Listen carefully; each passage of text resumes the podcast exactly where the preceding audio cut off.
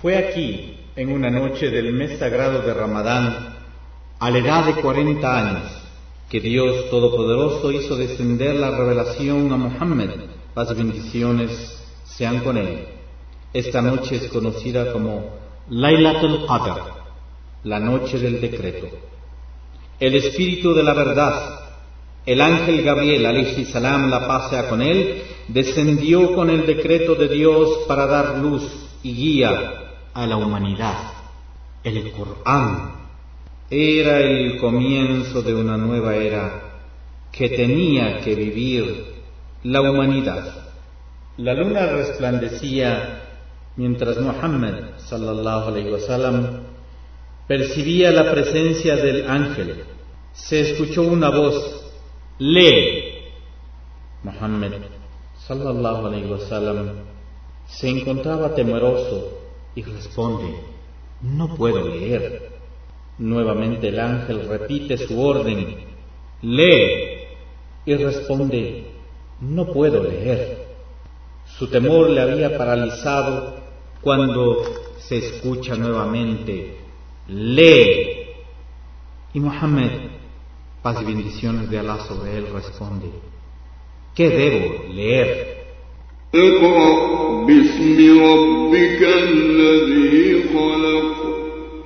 خلق الإنسان من علق. اقرأ وربك الأكرم. الذي علم بالقلم. علم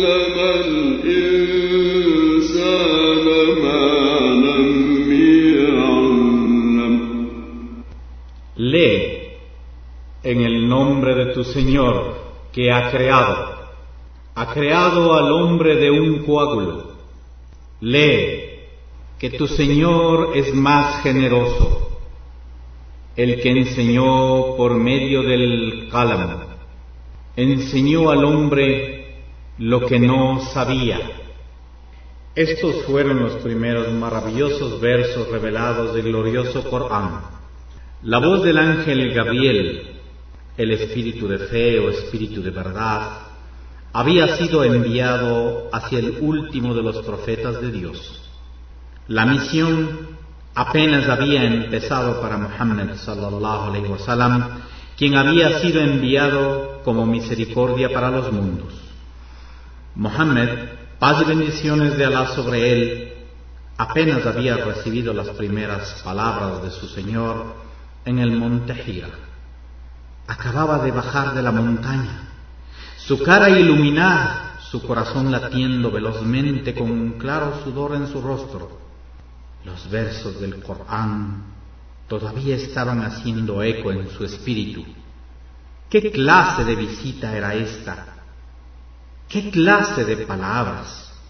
Corrió a ver a Hadilla, su esposa, y le dijo, cúbreme, cúbreme, mientras ella suavemente le confortaba durante la locución de lo que le había pasado. Siento miedo que algo me vaya a pasar. Su esposa replicó, no, por Alá, que jamás te quitará su gracia. Tú eres de aquellos que tienen buenas relaciones con sus parientes.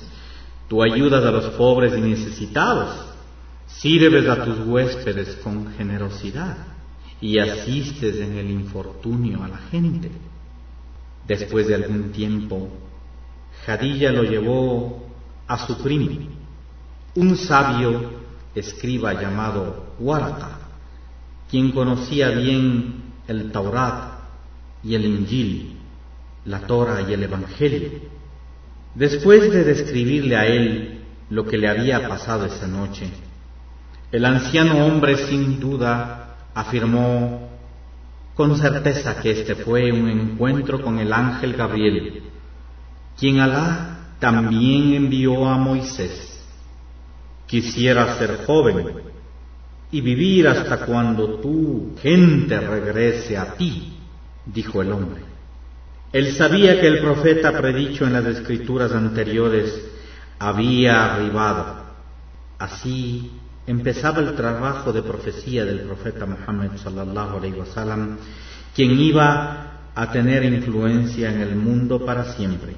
Este fue el nacimiento de una nueva era de historia y de conciencia en la humanidad. Este era el renacimiento del Islam.